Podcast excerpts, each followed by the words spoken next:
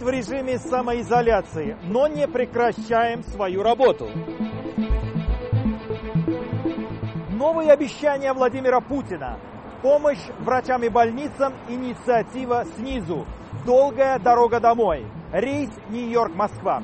Искусство в режиме самоизоляции. Это главные темы программы «Грани времени». Мы подводим итоги 15-й недели 2020 года. Меня зовут Мумин Шакиров. Мы начинаем. Как активисты кормят врачей в больницах Москвы и Питера. Мы живем в фильме ужасов. Без особой, в общем, надежды на хэппи-энд, потому что никаких супергероев и суперспособностей нет все возможности, которые существуют, это наши собственные руки и наши собственные возможности. Долгая дорога домой. Что произошло в Нью-Йорке? Пришел самолет с помощью из России. Дайте нам, пожалуйста, хоть немного масок. На что нам было отвечено, эта помощь не для вас. Как живет искусство в режиме самоизоляции?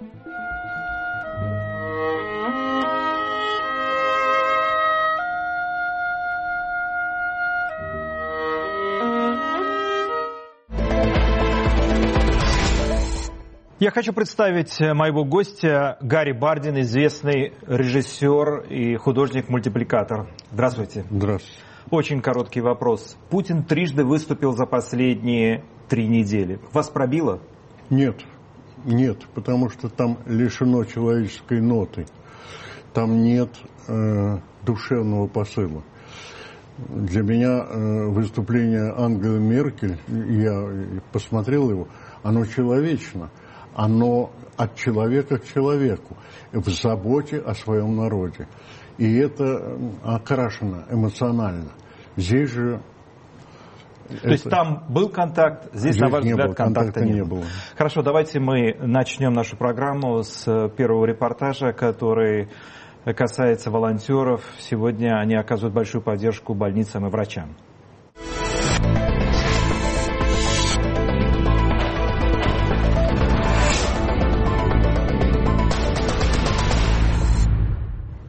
В России с каждым днем растет число больниц, перепрофилированных под пациентов с коронавирусной инфекцией. В Москве экстренно строят и новые инфекционные больницы. Городские власти опасаются, что на пике уже имеющихся коек может просто не хватить. При этом медики, которые брошены буквально на передовую борьбы с вирусом, жалуются не только на отсутствие средств защиты, но на такие элементарные вещи, как невозможность ну, просто по-человечески поесть во время дежурств. Кто помогает российским врачам пережить это сложное время, рассказывает Алена Вершинина. Государство – это такой неповоротливый монстр. Оно должно объявить тендер, закупить, поставить, документы, вот это все, это довольно долго. Мы полевые командиры, мы действуем быстро. В карантине самое сложное действие в бездействии, когда все, что от тебя требуется, это просто оставаться дома и больше не делать ничего. Однако те, кто все-таки хочет помочь врачам и при этом остаться дома, могут сделать это просто пожертвовав деньги на обеды или средства защиты для медиков. Насколько я знаю, там, Минздрав и Горздрав э, реагируют не очень быстро на перепрофилирование клиник, вот, и поэтому, ну, то есть, грубо говоря, врачам есть нужно уже сейчас, а еды нет. Для них это тоже такая возможность получать хорошее полноценное питание. И для людей, которые, собственно, присылают эти деньги, а, это тоже очень такой а, классный моральный момент. Ну, то есть вот ты сидишь дома в заперти, а, ты как бы никак не можешь повлиять на ситуацию, но делать что-то хочется. Мы живем в фильме ужасов. Без особой, в общем, надежды на хэппи-энд, потому что никаких супергероев и суперспособностей нет все возможности, которые существуют, это наши собственные руки и наши собственные возможности. Владельцы кафе и ресторанов, а также благотворители первыми на себе почувствовали последствия карантина. Бизнес фактически закрыт до конца апреля. Прибыли упали. Благотворители тоже с первых дней введения в России хоть каких-либо ограничений говорят, что у них уменьшается количество собираемых денег. Большие компании режут бюджеты, а рядовые жертвователи начинают экономить. Тем не менее, именно рестораторы и благотворители первыми поняли, что сейчас надо помогать не себе, а врачам. Это было первое, что мы начали делать. Это, это было приятно. Накормить врачей. накормить тех, кто нас спасает. А, и огромное количество кафе и ресторанов откликнулись. По инсайтам из коммунарки я знаю, что туда даже лобстеров стали привозить, что, в общем-то, лишнее. Лобстер есть долго и неудобно. В Москве и Петербурге врачей кормят и владельцы маленьких локальных проектов, и известные рестораторы. Например, в несколько московских больниц, куда доставляют пациентов с COVID-19, привозят пончики, бургеры и другие блюда из ресторанов Аркадия Новикова. В некоторых больницах, хотя и есть столовые, но они тоже закрыты на карантин, как и другие заведения общественного питания. А в некоторых просто нет мест, где врачи и медсестры могли бы поесть, например, в коммунарке. Это была больница, пущенная раньше срока, без инфраструктуры, Рядом нет никаких жилых улиц, ничего, ни кафе, ни магазинов. А главное, что человек, зашедший в красную зону, одет в этот одноразовый костюм.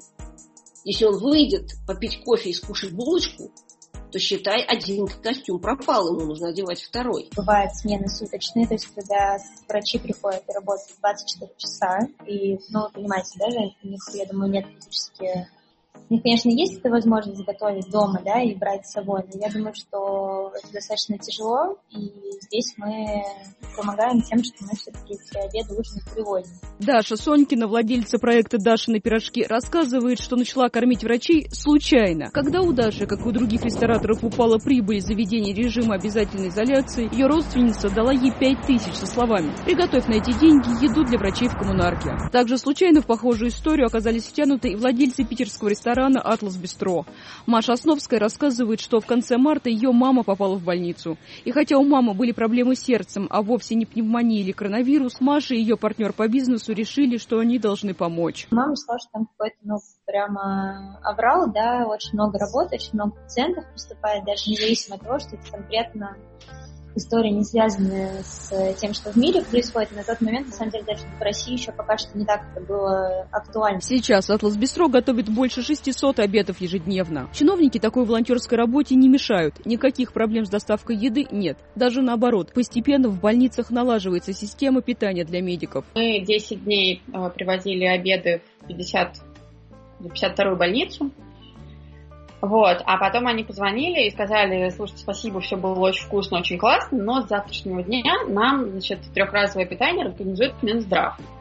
Вот, поэтому мы теперь возим в другую больницу. Но, наверное, вот это вопросу о том, как реагирует система. Наверное, это вот тоже была какая-то реакция системы, что они поняли, что врачам нужна еда. Однако благотворители говорят, сейчас на первый план выходит нехватка средств защиты. Причем с этой проблемой столкнулась не только Россия. И опыт Италии, где уже умерли очень много врачей, показывает, что не надо верить чиновникам, которые отрапортовали, что в больницах все есть. Например, сейчас Бакулевский институт, старые корпуса на Ленинском проспекте переоборудуются в инфекционную больницу. Там ничего не сделано для того, чтобы быть инфекционной больницей. Это кардиология. И сейчас нужно сделать так, чтобы туда могли поступать больные, и чтобы врачи, которые принимают этих больных, остались живы. Врачи не одноразовая штука они должны быть многоразовые. При этом Катя отмечает, что если нет красной тряпки в виде фамилии Навальный, то помогать средствами защиты для медиков-благотворителей могут без проблем. По прогнозу университета Джонса Хопкинса, пик заболеваемости коронавирусом в России будет достигнут только в первых числах мая. Гарри Яковлевич, скажите, для вас удивительно, что пришла беда, люди сами начали самоорганизовываться ну, и помогать врачам? Бессмертный Ильф и Петров. Спасение утопающих, дело рук самих утопающих. Для меня ничего удивительного в этом нет, потому что продолжается политика недумания о человеке. Человек в последнюю очередь. Стучат на Курске э, умирающие моряки, но для сокрытия секретов не подвергают их ну, спасению, потому что Норвегии предлагались поднять, нет, нам секреты дороже. Я думаю о том, что Натаньяху э, хвалят о том, что он принял решительные действия. Он закрыл бары, э, магазины, он принял, принял действия. Наши две недели волохались, не решались. На ваш взгляд, вот власти должны откровенно сказать, нам нужна ваша помощь, приходите, Конечно. чем можете, помогите. Конечно. Этого не происходит. Это не происходит, Почему? Потому, что, потому что разный род войск. У Натаньяху это спецназ. Он берет на себя ответственность и делает. У нас же это конспирология, это недоговоренность, это дезориентация, это ложь. Это, извините, это КГБ, выходец из КГБ. Это его привычный почерк. Когда у нас не говорится всей правды. У нас мы никогда не узнаем подлинную информацию о зараженных, потому что, во-первых, не протестировано то количество людей, которые заболели. Мы э, отсылаем, главная братская помощь, мы отсылаем в Италию, куда угодно. Зачем? Вот Объясните. зачем? Вот, на ваш взгляд, это ш... какую цель преследует власть, помогая... Ну, подождите, казалось бы, это нормальное качество, да, политика человека, помочь тем, э, кому плохо. Ну, помогите, с одной стороны... Помогите себе. То есть... Помогите себе сначала. А потом эти понты имперские. Кому это нужно? Доказать Америке, что мы круче, э, круче них и отправляем, устраиваем второй фронт, ленд-лиз 2020 э, года. Это глупо. А каков процент доверия у вас к официальной информации вот сегодня? У меня э, к федеральным каналам никакого. Выборочно. Это точ, точечная информация, которую... Чаще всего это Facebook, это лента новостей там, которая происходит. Я ей больше доверяю, потому что это голос живых людей, неоплаченная. Если вернуться к обращению Путина, вот э, то, что он предложил все-таки сделать какой-то шаг, помочь и малому, среднему бизнесу, ну, по крайней мере, в планах, и конкретно врачам. То есть, э, ну, вам это, это говорит о том, что все-таки власть что-то начинает делать, действовать? Нет. Нет, почему? Там же потому, есть цифры. Потому что все идет с опозданием. Потому что, когда обнаружилось 30 тысяч наших граждан за рубежом, которые рвутся на родину, первое, что нужно было делать, возникла мысль, на что они живут, а где, где они ночуют, что они едят, перевести в посольство деньги, срочно отправить рейсами сюда, здесь, э, обеспечить койко-местами для э, карантина. Все это нужно было позаботиться о человеке. Но это не сделано было. Вы знаете, хотим мы или не хотим, мы все равно э, должны поговорить о главном человеке, который сегодня принимает главные да. решения. Это Владимир Путин. Ну, так получилось, что вся власть сосредоточена в его руках, да. и на нем лежит большая ответственность. Вот что по итогам этих трех э, обращений к народу, вот что написал Альфред Кох. Дерзай, вождь, твой выход, покажи, наконец, нам класс. Нам про тебя рассказывали такие чудеса, уж ты не подкачай. Сколько мы отдали всего, а прежде всего 20 лет своей жизни, ради того, чтобы лицезреть это показательное выступление. Ну же, жги, герой. Жгет? Нет. Я в связи с этим буквально три минуты есть у меня. Я могу рассказать, я вспомнил историю, которая связана с народовластием. Вот как э, власть употребляет свою власть. В 1985 году было такое поветрие, десант артистов отправлен в Волгодонск. Это был Карен Шахназаров, Александр Панкратов Черный, Наташа Андрейченко, ваш покорный слуга и Лариса Долина. Мы прилетели туда, дали концерт и все, и нас пригласил первый секретарь обкома. Фамилию не помню. Помню Владимир Иванович. Ну, такой солидный человек – который стал рассказывать, и почему-то он уперся в меня взглядом и стал мне доверительно рассказывать, какой он проницательный, проникновенный и мудрый человек. У него здесь производство в Волгодонске рассчитано на женщин, а женщин нет.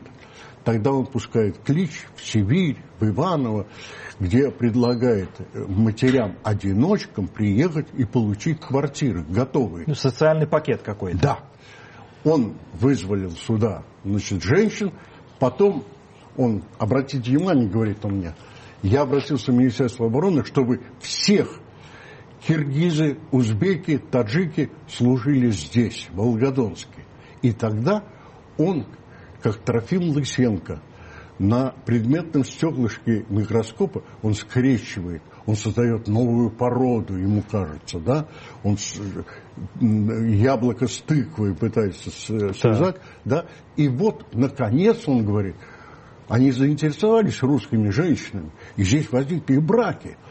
А я сделал так, говорит, чтобы производство, общежитие и магазины, и все в одном. Ну, как бы это гетто. И возникла проблема. Я говорю, я знаю даже какая. Какая? Я говорю, у не было детских садов.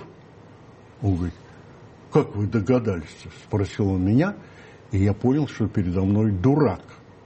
Дурак. Просто он Салтыкова-Щедрина не читал.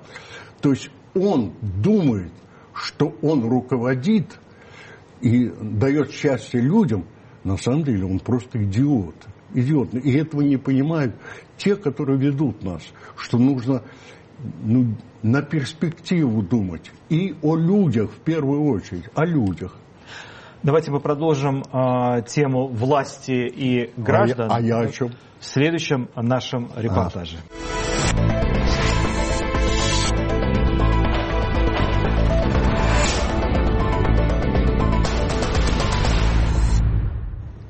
По официальным данным российского МИДа, больше 25 тысяч россиян до сих пор не могут вернуться на родину из-за рубежа. Россия полностью закрыла регулярное и чартерное международное авиасообщение еще две недели назад. С тех пор летают только так называемые вывозные рейсы. Но вернуть всех россиян по-прежнему не удается. На этой неделе из Нью-Йорка в Москву вернулся очередной такой вывозной самолет. Но доставить на родину всех граждан России застрявших в аэропорту Джона Кеннеди, он снова не смог, хотя на борту было более 300 свободных мест. Рейс Нью-Йорк-Москва был наполовину пуст или наполовину полон, кому как нравится. Разбирался Артем Радыгин.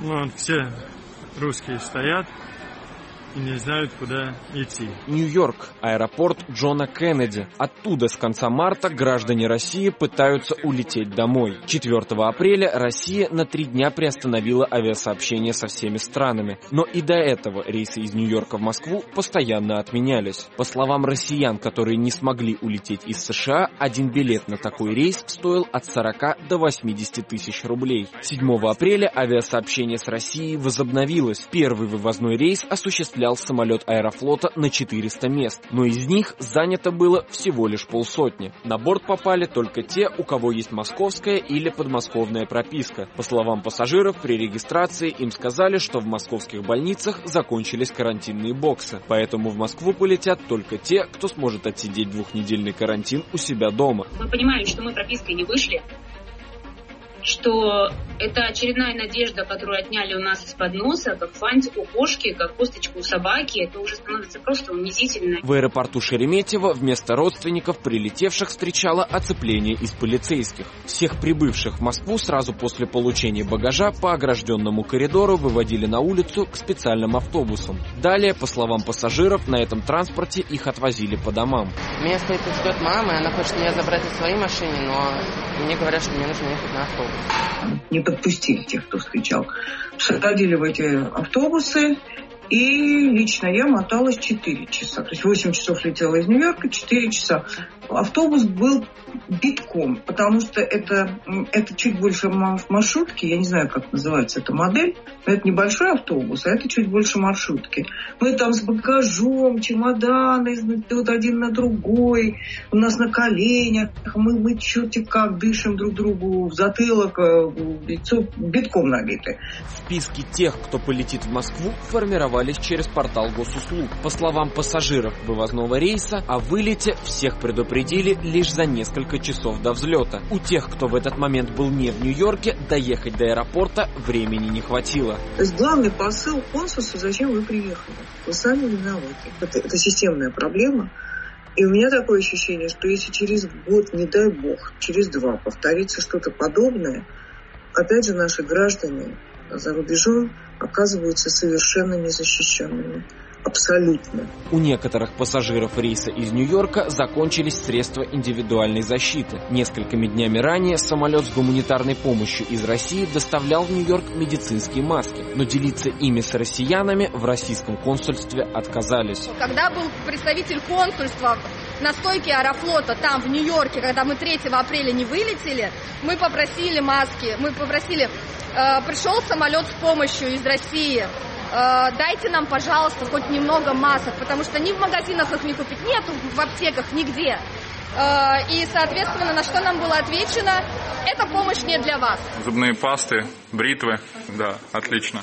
Это видео из гостиницы в Нью-Йорке, где разместились те, кто не попал на вывозной рейс до Москвы. Помочь оставшимся в Штатах россиянам вызвалась волонтерская организация «Русская молодежь Америки». Они привозят людям еду, необходимые лекарства и помогают с жильем, потому что российское консульство смогло оплатить людям проживание в гостинице только на первые несколько дней. 4 числа, 4 апреля э, мне позвонил вице-консул, спросил, можем ли мы принять кого-то из ребят которые, э, которым некуда ехать, которые остались в аэропорту, мы начали искать семьи, и очень многие откликнулись. В начале апреля правительство России выделило 500 миллионов рублей на помощь гражданам, которые не могут вернуться из-за границы. Материальная помощь для тех, кто застрял в Нью-Йорке, составит 30 долларов в день на человека. По словам людей, которые ждут свой рейс до России, этих денег с трудом хватит даже на еду. Минимальный набор – хлеб, молоко, картофель, яйца. А, это примерно около 50 долларов, что хватает в среднем на полтора дня. Двум взрослым людям, которые ведут не слишком активный образ жизни и не имеют возможности заниматься спортом и много двигаться. Э, номер у гостиницы, который нам пришлось бы снять, если бы не добрые люди, здесь стартует примерно от 80-100 э, долларов. Это Квинс, район аэропорта Кеннеди. То есть несколько далеко. Антисептики для рук. Но они очень быстро заканчиваются, потому что людям страшно. Без возможности вернуться домой остались граждане России не только в Нью-Йорке. Возвращение из других стран проходит точно так же, с отменой рейсов и за свой счет. Ничего не пришло ни мне, ни маме. Мы продолжали здесь находиться на там, те деньги, которые там, присылают либо которые у нас немного еще оставались. Никакой помощи э, госуслуг мы не получили. И знаем, что вот из тех 100 человек, которые находятся на острове, на данный момент их включили буквально несколько.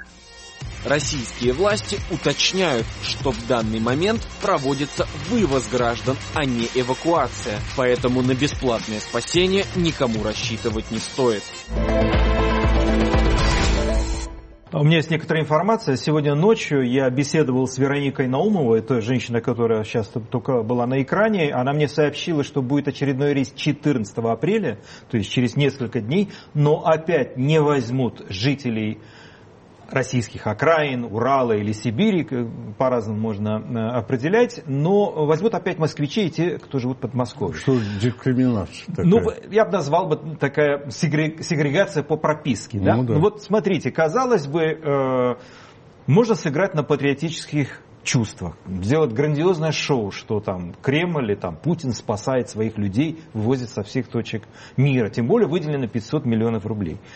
А в итоге все это превращается, как мы видим, картины этих несчастных людей, которые не могут добраться до Родины. Мы, Почему? Мы пожинаем плоды оптимизации. Я не знаю, какому умнику пришло это в голову, когда увольняют трех санитарок, добавляют медсестре. Увольняют трех медсестер, добавляют одному фельдшеру. Потом фель... трех фельдшеров увольняют, дают врачу, потом четырех Врачи увольняют, добавляют главному врачу, а главного врача считают э, средним классом. Путин. Кому это было нужно на расстоянии в Сибири трех, трех, 300, 400 километров города находятся друг от друга и везут роженицу по ухабам куда-то, черт знает куда, да на первом ухабе она родит. И при этом нужно сокращать вот эти э, медицинские учреждения – и радуются этой оптимизации. Вот сейчас они пожинают плоды. Вы знаете, вот в связи с историей э, с теми, кто остался за рубежом, да. э, представитель, официальный представитель МИДа Мария Захарова пробросила такую фразу «сдувает пыль с российских паспортов». То есть там были истории, когда ей звонили и просили, что дать возможность послать куда-то борт, ну, чтобы аэропорт да, принял да. туда-обратно своих родных и близких. Была какая-то частная история. Да. Ну и вообще те люди, которые остались там, их обвиняют в том, что они, зная, не что... Патриоты, по... да. Не патриоты, да. раз. Зная, что пандемия и эпидемия, и полетели туда в расчете вернуться обратно через несколько и дней. дальше цинично сами виноваты, да. а кто вас просил? Да, да, да. На самом деле там есть разные судьбы, разные истории. Некоторые заранее брали билеты на конкретное число, просто рейсы были отменены. Почему а, вот на этих а, псевдопатриотических нотах играет МИД, и в частности это Захарова, вот, вот как вы это можете ну, объяснить? Захарова, она хорошо танцует, единственное, вот ее качество. Но а это не только она одна, многие э, да. комментаторы... Которые... Ну, я, я видел, она демонстрировала, это у нее получается лучше, чем ее профессиональная работа. Я, я не понимаю вот этот, что, что ею движет, кроме карьеризма. Ну, явно э, талант отсутствует. Но на, на ваш взгляд, э, это опять как бы игра, э, то есть там, где, куда вы поехали, там плохо. Ну, естественно, а, у нас а... лучше всех. Да, у нас лучше всех. Если бы поехали туда, там оставайтесь. Если вернуться к ситуации в Москве, то где вот мы с вами живем, на, вам, вообще вас устраивает какой режим самоизоляции а, рекомендует власть? И, или, или надо жестче, или надо мягче, на ваш взгляд?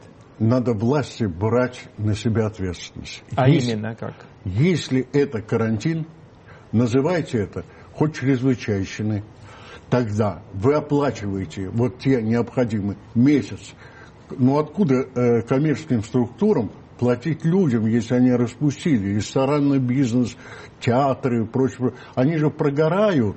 Вы им советуете платить своим сотрудникам. Из каких средств? Тогда власть которая решает на, на такие меры, она должна оплатить это и взять на себя ответственность за людей. А вот так вот бросить красивую фразу Путину, что вы месяц это оплачиваемый отпуск. Это Скажите, вы вот а, популист. один из ярких представителей культуры, да? Вот мы э, понимаем, что деньги выделяются каким-то конкретным э, профессиям, конкретным людям, а а деятели культуры как-то, на мой взгляд, подзабыли. На ваш взгляд, а, деятели культуры э, подают э, голос свой, чтобы тоже э, власть обратила на них внимание, или понимают, что сейчас не до них, и сейчас эта история как я бы на втором-третьем плане? Я, я с деятелем культуры с одним только общаюсь, с собой. Я буду на, на, я на удаленке, поэтому я не знаю, что другие. Я вижу э, наших представителей культуры, которые при, приглашают проголосовать за новый проект Конституции. Я понимаю, что за хорошие бабки они это делают, но мне за них стыдно, стыдно.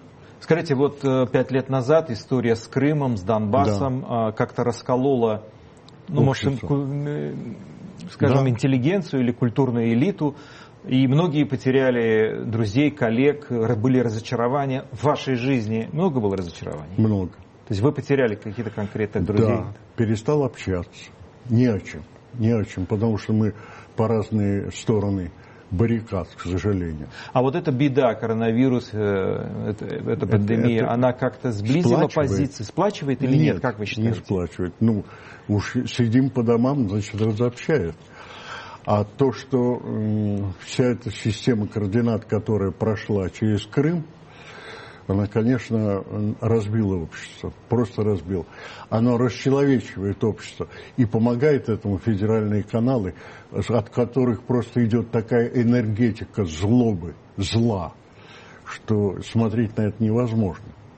А, наверное, ни вы, ни я не представляли этот ужас, который происходит сегодня не только в России, но и за ее пределами. Конечно. Что вас в этой истории больше всего потрясло? Например, я прочитал недавно, что немецкий концерн BMW начал производство медицинских масок. То есть э, у меня есть невольно вспомнилось э, знаменитое «Все для фронта, все, все для победы». Для победы да. Удивительное время мы живем. Что вас потрясло в этой истории, э, в которой вы оказались ну вот Очевидцы. в этом а, уважаемом да. возрасте.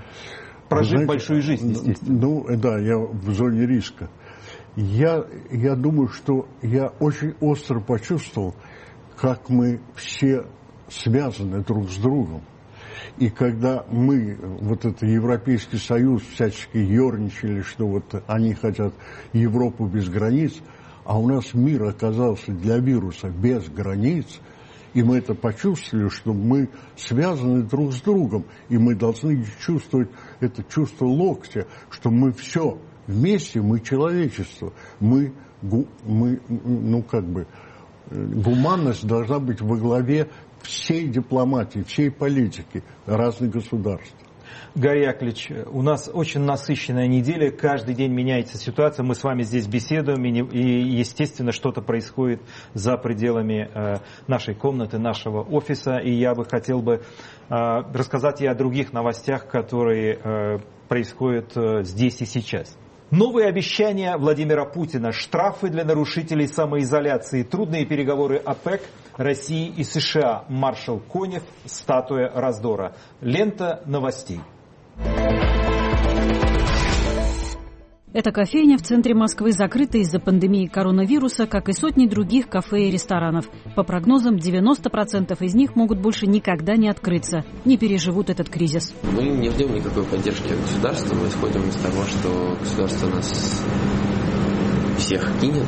Уже за март у многих предпринимателей уже не было денег для того, чтобы заплатить зарплату, потому что, ну, нет денег, их нет, и взять неоткуда, заработать негде. В торгово-промышленной палате России говорят, что безработными в итоге могут оказаться больше 8 миллионов россиян. Все на месте, все меня слышат и видят. Помочь бизнесу в очередной раз пообещал президент России Владимир Путин. На этой неделе он уже в третий раз обратился к россиянам, рассказал о дополнительных выплатах от 25 до 80 тысяч рублей в месяц врачам и медсестрам, которые лечат пациентов с коронавирусом, а бизнесу пообещал каникулы по всем налогам, кроме НДС, на ближайшие полгода.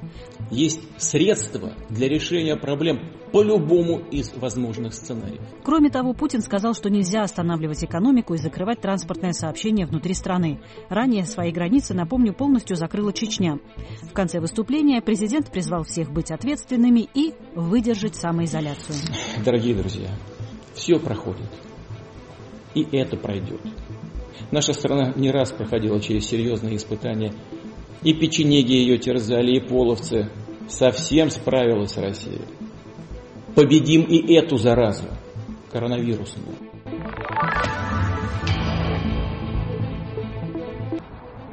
Количество заболевших коронавирусом в России продолжает расти. Власти заявляют, что пик эпидемии еще не пройден. В большинстве регионов сохраняется режим самоизоляции. Мирно. Его нарушителей уже начали штрафовать. В Калининграде, например, во время чтения книги на набережной озера оштрафовали местного жителя на 15 тысяч рублей. Всего с 1 апреля в России выписано более 2 тысяч штрафов за нарушение самоизоляции. Прийти же из дома выходить. Но вы новые правила не слышали? Вообще всем запрещено выходить из дома. А, я не слышал новости. В Москве за минувшую неделю полиция оштрафовала минимум 9 человек, также на 15 тысяч рублей. Они отошли от дома больше, чем на 100 метров. При этом юристы отмечают, что эта сумма 15 тысяч по федеральному закону административный кодекс столицы предполагает меньшее наказание от 4 до 5 тысяч.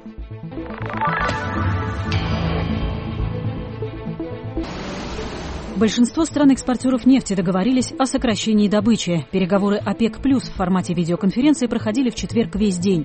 Об окончательном соглашении пока официально не объявлено, но известно о предварительной договоренности, согласно которой Россия и Саудовская Аравия больше других должны будут сократить добычу нефти почти на четверть. Нам необходимо объединить усилия всем странам-производителям нефти для того, чтобы э, изменить ситуацию, связанную с существенным перепроизводством нефти в мире.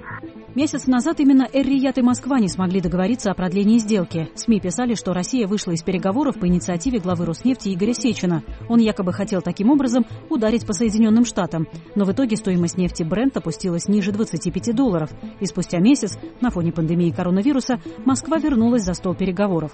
Теперь страны ОПЕК+, плюс рассчитывают, что после новой сделки нефти на рынке станет меньше, а ее стоимость вновь вырастет.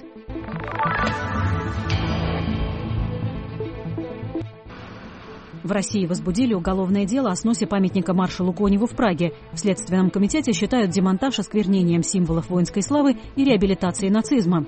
Памятник Коневу, напомню, снесли в начале недели. Решение об этом власти Чехии приняли еще год назад. Противники монумента обвиняли маршала в подавлении восстания в Венгрии, а также в подготовке вторжения советских войск в Чехословакию в 1968 году.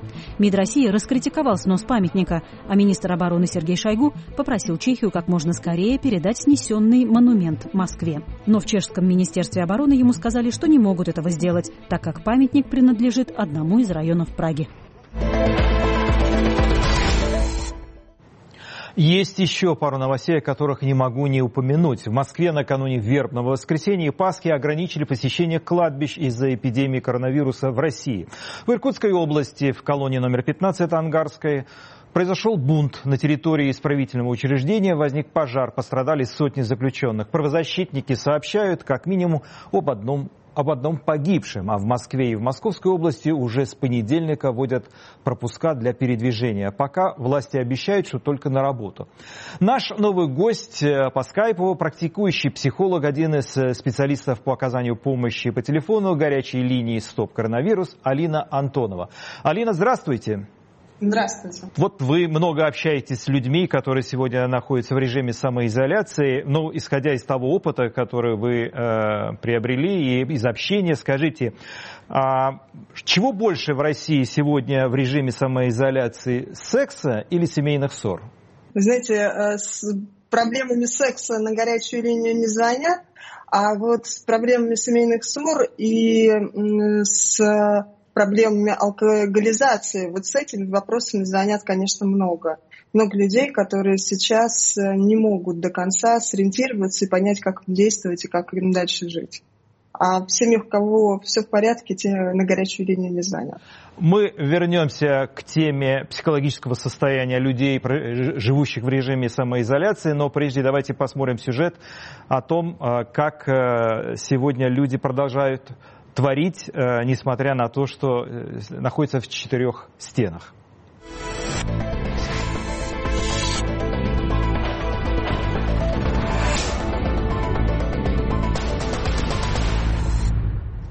Режим обязательной самоизоляции, введенный в большинстве регионов России, уже оставил без работы большинство предприятий в сфере торговли и услуг. Но не только. Еще в середине марта в Москве, например, закрылись театры и музеи, приостановлены проведение киносъемок и фотосессий. О том, как на удаленке переход... как удаленка, простите, переходит в искусство, рассказывает Иван Воронин.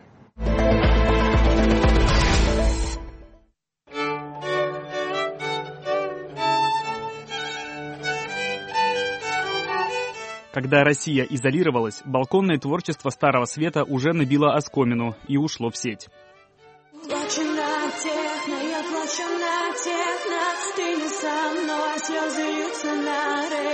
Но ведь выход на балкон не единственная связь с внешним миром, а веб-камера — это не только видеосовещания, школьные уроки в зуме и попойки в онлайн-барах. По тебе правее, вот, да, сюда, еще правее можешь? Ну, тут уже глубоко. Понял, тогда два шага назад. Вот здесь, да, вот здесь. Это Алексей Фокин. За последние три недели он провел фотосессии во Франции, Швеции, Грузии, как сейчас, и еще десятках локаций, не покидая свою кухню. Идея онлайн-съемок синхронно пришла многим коллегам по цеху, рассказывает Алексей Фокин. И каждый фиксирует карантинную реальность по-своему, в привычном или не очень жанре. Фокин приводит в пример итальянского фэшн-фотографа Алисио Алби, продолжающего снимать профессиональных моделей, но уже в домашних декорациях. Кому-то повезло застрять на карантине на даче или в загородном отеле, а не в четырех стенах квартиры. Перед съемкой Алексей общается с ее участником, просит об экскурсии по дому, наблюдая за тем, на какие детали собеседники обращают внимание. Я беру небольшое интервью у людей, точнее, задаю просто один вопрос, есть ли у них какие-то мысли э, по поводу такого взаимодействия и вообще мысли по, по поводу вот этого карантина и что они чувствуют, что они чувствуют в тех местах, где они находятся. И плюс я пытаюсь все равно делать какую-то ну, фотографию, то есть э, фотографию в плане не документирование чего-либо, а именно в плане какой-то тоже эстетики, какой-то красоты. Это попытка порадоваться тому, что происходит, попытаться это как-то осмыслить и вместе с людьми найти какую-то вообще в этом радость. Не спеши, пожалуйста, тормози. Вот, вот, вот оно, вот оно, да, вот оно, я вижу. Смотри, вот, вот это хорошо очень. Начинается съемка. Фокин считает ее скорее перформансом. Во время классической офлайн работы он может повлиять на пространство на фотографии. Здесь же важнее взаимодействие с человеком, напоминающее режиссуру? Это режиссура, и в любой режиссуре, если брать театр или кино, здесь э, важно взаимодействие. И с кем-то это взаимодействие, оно случается очень хорошее, с кем-то оно случается менее хорошее. Это зависит от гигантского количества факторов. У меня как бы здесь принципиальная задача, чтобы человек себя не видел. То есть он видит просто заднюю камеру своего телефона э, и просто слышит мой голос. То есть здесь как бы присутствие мое, оно сводится к минимуму, и я просто являюсь вот этим режиссером, который, дирижером, который руководит процессом. Куда поставить, как, что, куда, что делать. После нашей беседы разворачиваю телефон тыловой камерой к себе. Из подручных средств, вроде настольной лампы, выстраивается кадр. В противоположном конце комнаты зеркало направляет голос. Стоп, вот, вот, стой, стой, замри, нет, вот, а, обернись туда. Это хорошая возможность э, стать ближе к зрителю, э, познакомить его с нашими артистами, которые, которых обычно э, не видно Мария Третьякова – специалист по связям с общественностью театра кукол имени Образцова, уже месяц закрытого на карантин. Коллектив продолжает работу на удаленке, готовит маленькие спектакли в домашних условиях, записывает художественные чтения книг. Невидимые на сцене артисты стали заметнее в онлайне. Плюс идет удаленная работа над э, премьерами, э, готовятся и художники, и режиссеры, и артисты, потому что мы очень бы хотели в скором времени а, вернуться в театр и начать это все делать там. В самоизоляции меняются не только привычные рабочие планы. Занятия по балету у двухлетней Ксюши, дочери Марии Третьяковой, теперь тоже в сети. Преподаватель присылает видеоурок. Ученики выполняют все инструкции, а родители отчитываются записью видео. Коммуникация усложняется. Сосредоточиться ребенку тяжелее, зато урок всегда можно поставить на паузу. Фитнес-индустрия уже давно работает в онлайне. Балет в таком количестве не работал онлайн, но тем не менее это возможно. Клиенты частично переведены на онлайн занятия в прямом формате, кто-то закупает курсы. Вот, то есть, ну, пока, так сказать, выживаем как можем. Вот, будем дальше восстанавливать уже клиентуру из тех клиентов, которые были, ну и новые клиенты, надеюсь, будут. Преподаватель Ксюша Екатерина Наберухина рассказывает, что балетную студию временно пришлось распустить. Ребрендинг, новые программы и проекты отложить. Лишь часть подопечных перешла на удаленку. Десятки педагогов остались без работы. В том же положении и профессиональные артисты. Вот так выглядит удаленка у Михайловского театра в Санкт-Петербурге.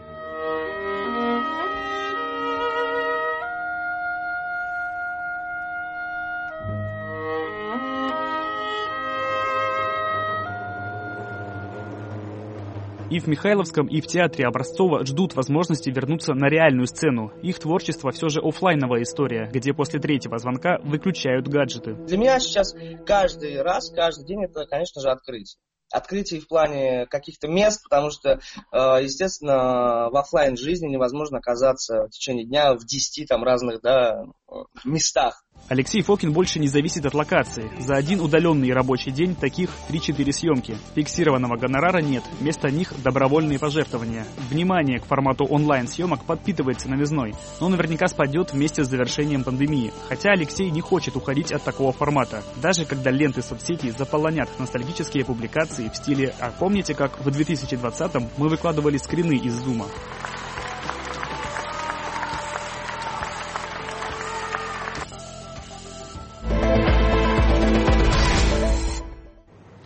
Мой собеседник – психолог Алина Антонова. Алина, скажите, какую тенденцию вы заметили за эти две недели режима самоизоляции после общения с клиентами или с пациентами? Ну, как вам удобно? Тенденция, как я уже ранее сказала, не самая хорошая в том смысле, что большое количество людей стало злоупотреблять алкоголем. И вот в этом состоянии, конечно, идут звонки на горячую линию, это одна составляющая звонящих. Есть еще люди, у которых обострились психические заболевания, но это связано и с сезоном, и с ситуацией.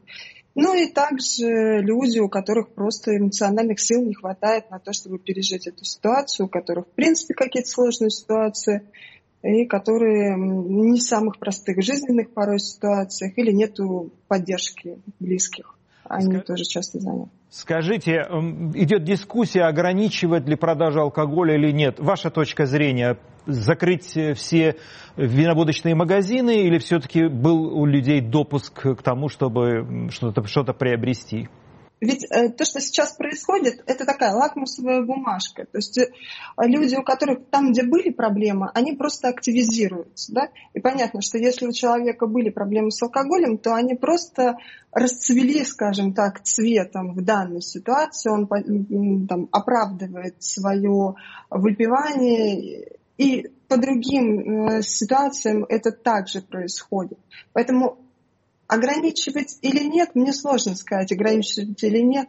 Может быть, э, сделать менее доступной, да, чтобы это не приносили на дом. Я, честно говоря, не знаю, приносит на дом алкоголь или нет. Я бы начала с другого, с того, что люди должны немножко переориентироваться и отнестись к ситуации по-другому, немножко внутренне, с большей ответственностью подходить э, к тому, что происходит в их жизни. Тогда и никого не надо будет ограничивать ни в чем. Я хочу спросить э, Гарри Яковлевича Бардина, художника-мультипликатора. Режиссера, сейчас... я не художник, да режиссера. Да. Скажите, мы сейчас посмотрели сюжет о том, как все-таки творческие люди находят выход из этой ситуации.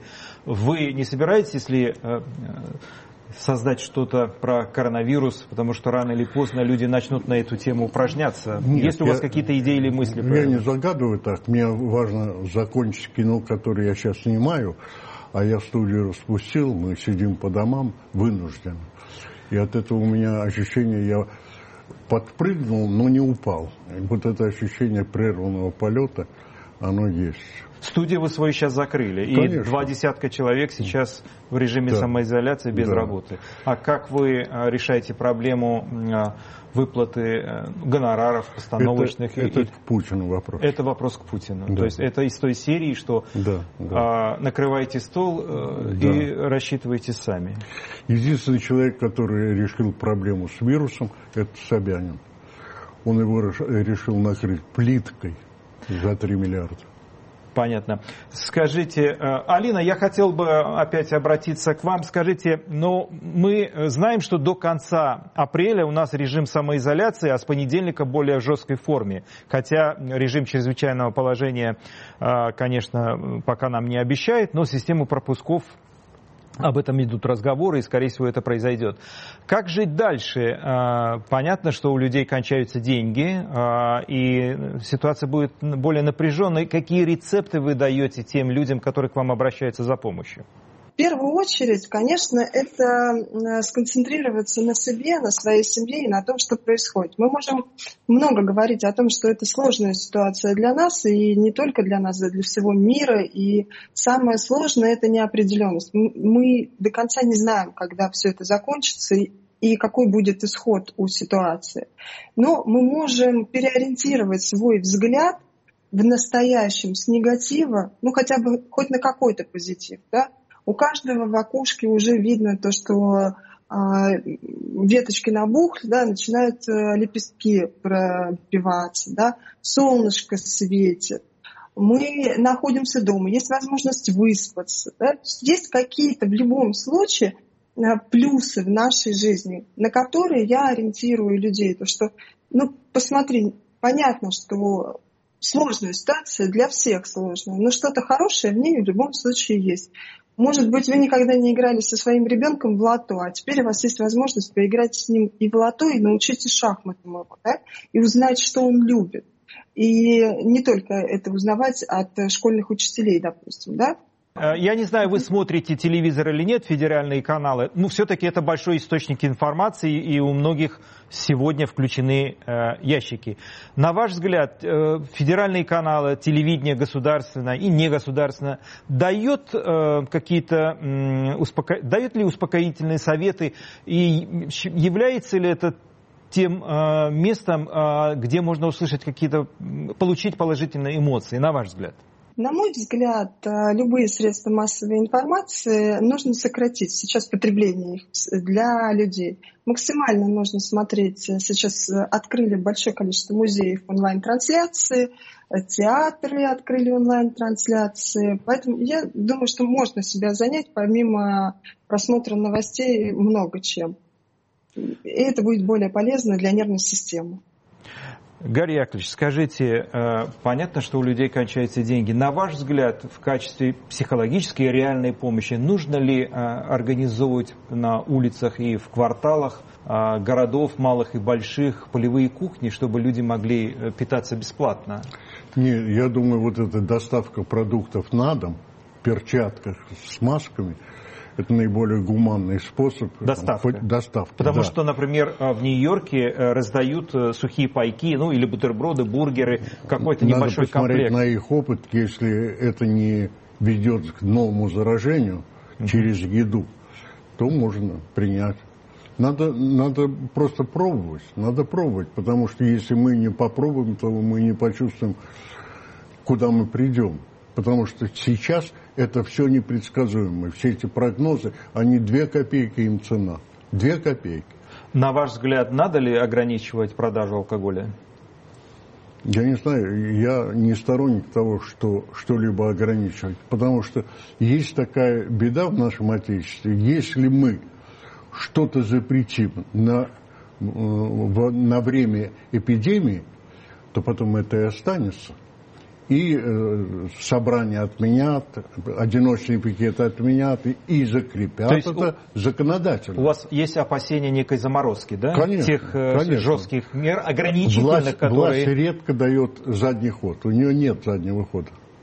Я бы хотел бы задать еще один вопрос. Алина, вам скажите, а, вот э, в одной из программ прозвучало, что количество а, вырос, э, выросла продажа презервативов на 30%. Э, ну, то есть это означает, что сексуальная жизнь увеличилась, или я не знаю, жизнь стала гораздо интереснее. Насколько это правдоподобная информация? Есть ли по этому поводу какие-то анализы или есть ли какая-то статистика у вас? Я знаю, что в Китае, да, там э, есть информация по поводу увеличенного количества разводов и беременности, да, там такая информация есть. У нас пока такой информации нет, слишком мало времени мы на э, самоизоляции находимся. Ну и, собственно, продажа это такая же очень условная штука. Да, у нас и вторую новогоднюю кассу выполнили в марте месяце да, магазинов, поэтому вполне возможно. Вопрос в том, как долго теперь еще люди не будут покупать эти презервативы. Или будут также регулярно их покупать в таком количестве. Последняя тема нашей программы – картинка недели. Под финал выпуска нам бы хотелось попрощаться с вами на мажорной ноте. Увы, мы вынуждены находиться дома, и режим самоизоляции продлится как минимум до конца апреля, а может и больше. Но каждый из нас пытается все-таки жить и находиться в профессии. Давайте посмотрим, как это делают артисты Михайловского театра в Питере. Прежде чем мы э, покажем вам эту картинку, хотел бы поблагодарить моих гостей Алину Антонову и Гарри Бардина за участие участие в нашей программе и заодно попрощаться с вами. Встретимся через неделю. Будьте здоровы!